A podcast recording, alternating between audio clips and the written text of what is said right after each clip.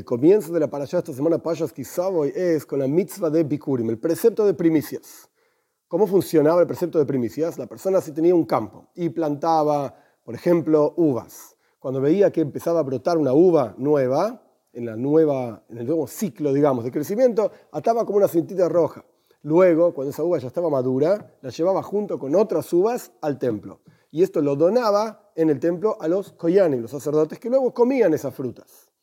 Este es el concepto de primicias, es decir, entregar lo primero y lo mejor que uno tiene, que en general lo primero se considera como si fuese lo mejor, a Hashem, a Dios.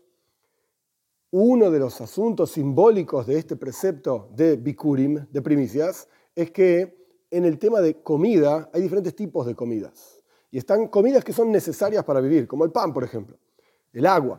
Y hay comidas que no son necesarias, pero son ricas, son placenteras. Las frutas, por ejemplo.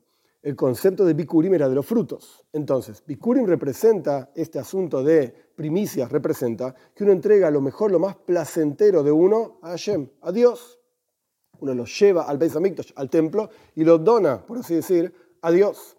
Quiere decir que el placer de uno no solamente las cosas necesarias que uno tiene que hacer, comer, beber, etcétera, etcétera, que lo tiene que hacer de acuerdo a las leyes y la voluntad de Dios, sino que incluso aquello que le genera placer a uno tiene que estar orientado, enfocado en el servicio a Dios. Por eso uno dona, por así decir, esto, bikurim, esta es una representación, uno dona esto a Dios, uno entrega su placer a Dios.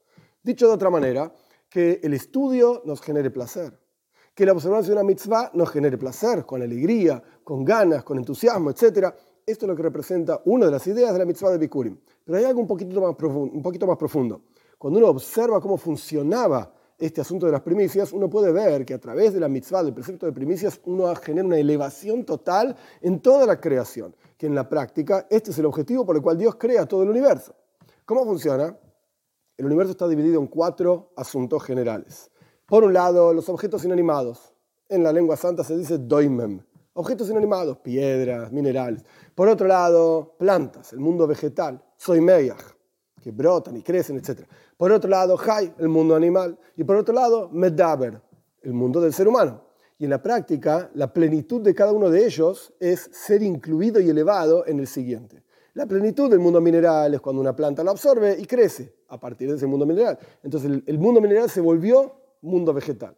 La plenitud del mundo vegetal es cuando el animal se lo come y crece y funciona y va y viene a través de esa planta. Entonces ahora el mundo mineral y el mundo vegetal se transformaron en un mundo animal. La plenitud del mundo animal es cuando sirve al ser humano. El ser humano lo come el ser humano lo utiliza para sembrar, para arar, etc. Entonces ahí tenés el mundo mineral, el mundo vegetal, el mundo animal se elevaron, se transformaron, si el ser humano se lo comió, y sirve a Dios con la fuerza de esa comida, el ser humano. Y el ser humano llega a su plenitud en el servicio a Dios.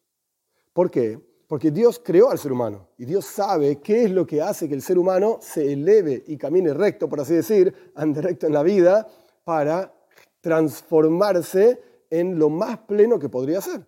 Y esto es cuando la persona se conecta con Dios, por así decir, se enchufa al, al creador de todas las cosas y esto le representa y genera en su vida una elevación que de otra manera no podría tener. Puede ser muy inteligente, puede ser muy capaz, tener emociones, en intelecto, lo que quieras.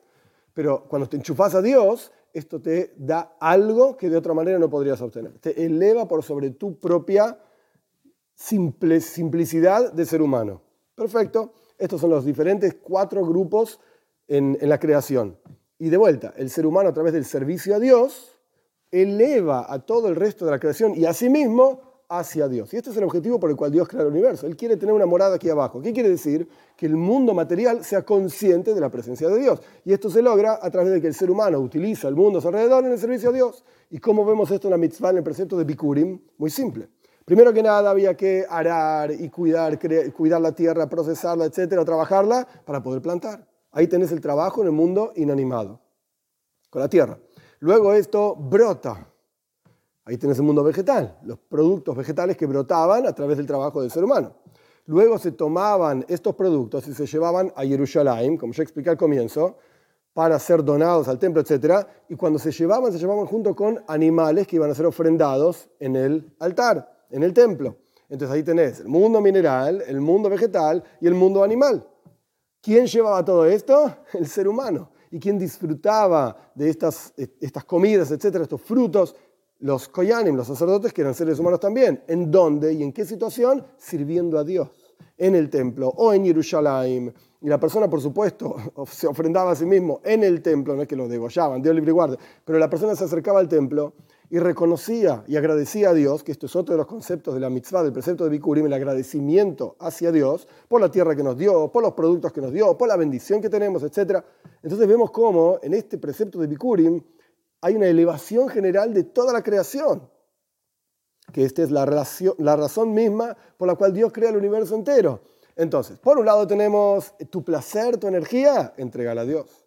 Por otro lado tenemos este asunto que dije al final del agradecimiento a Dios por lo que tenemos. Y por el otro lado vemos en la mitzvah, en el precepto de Bikurim, cómo el ser humano puede elevar la creación entera a través de utilizar cada parte de la creación en este precepto mismo de Bikurim, cosa que no ocurre con todos los otros preceptos, que no necesariamente elevamos toda la creación o se involucra toda la creación y todas sus partes en la observancia de cada uno de los preceptos.